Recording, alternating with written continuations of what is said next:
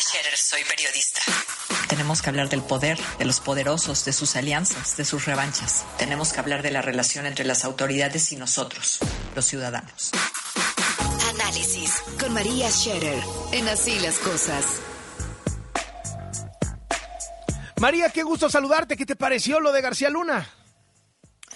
Fuertísimo, Carlos. Pues mira, ayer fue, fue un día como de, primeras veces, ¿no? Primeras veces, primera vez que un exfuncionario mexicano de ese tamaño fue enjuiciado en Estados Unidos, primera vez que un funcionario de ese tamaño fue condenado por tráfico de drogas. Eh, creo que son súper precisas las ocho columnas de, de reforma, Carlos. Genaro García Luna pasó de ser el superpolicía al fil del Chapo.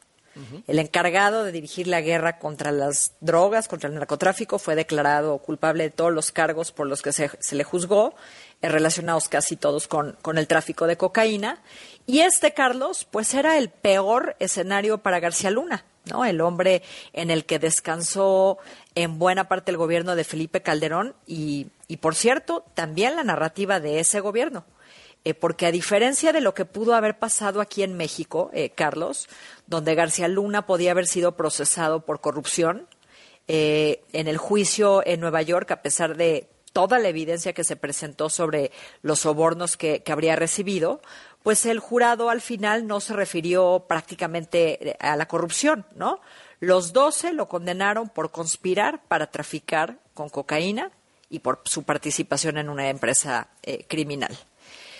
¿Qué, ¿Qué, sigue, Carlos? ¿Qué, qué viene ahora? Yo creo que pues habrá montones de, de, consecuencias de carácter político hasta de carácter diplomático, ¿no? De, de cooperación que a mí me parecen muy difíciles de, de prever.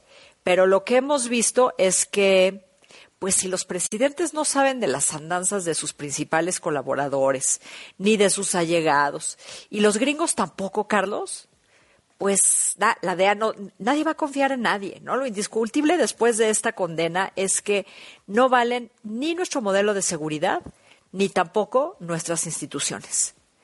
¿Y qué va a pasar ahora, Carlos, con las Fuerzas Armadas, ¿no? que heredaron el combate a la delincuencia?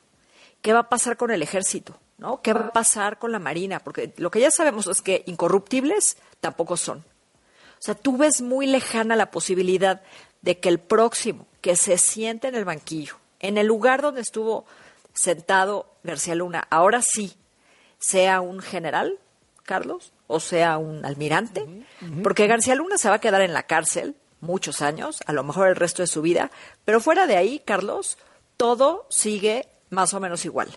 La autoridad y los criminales ya forman, tienen muy hecha una red de corrupción que este juicio no va a deshacer.